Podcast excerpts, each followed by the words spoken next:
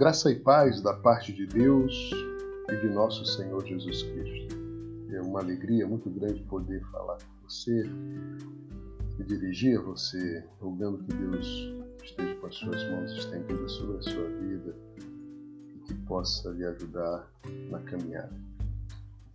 No livro do Gênesis, capítulo 3, versículo 6, assim está escrito: Quando a mulher viu que a árvore parecia agradável ao paladar, era atraente aos olhos e, além disso, desejável para dela se obter discernimento, tomou do seu fruto, comeu e o deu a seu marido, que comeu também.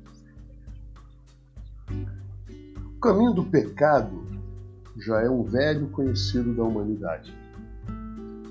Muitas vezes passamos por cima dos detalhes desse caminho tendo em vista que as sofisticações e mensagens que o enfeitam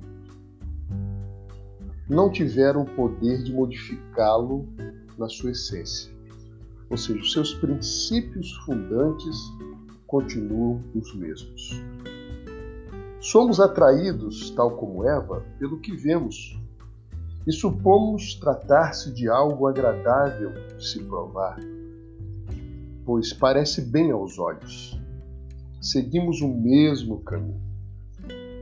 As coisas agradáveis aos olhos nos atraem, nos fazem parar, com o intuito de examinarmos com mais vagar, apreciar mais acuradamente. E aí que está o perigo, porque paramos. E quando paramos na caminhada, nos tornamos uma presa fácil.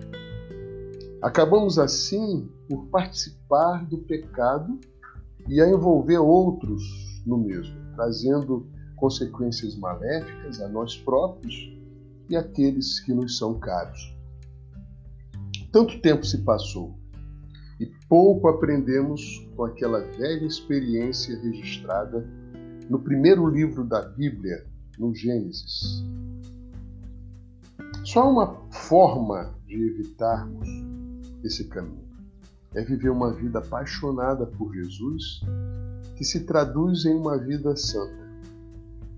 Não uma vida santa no sentido de que não vamos errar, não vamos falhar, mas no sentido de estarmos separados, estarmos com o nosso coração, a nossa alma, o nosso entendimento empregados em viver uma vida que agrade a Deus.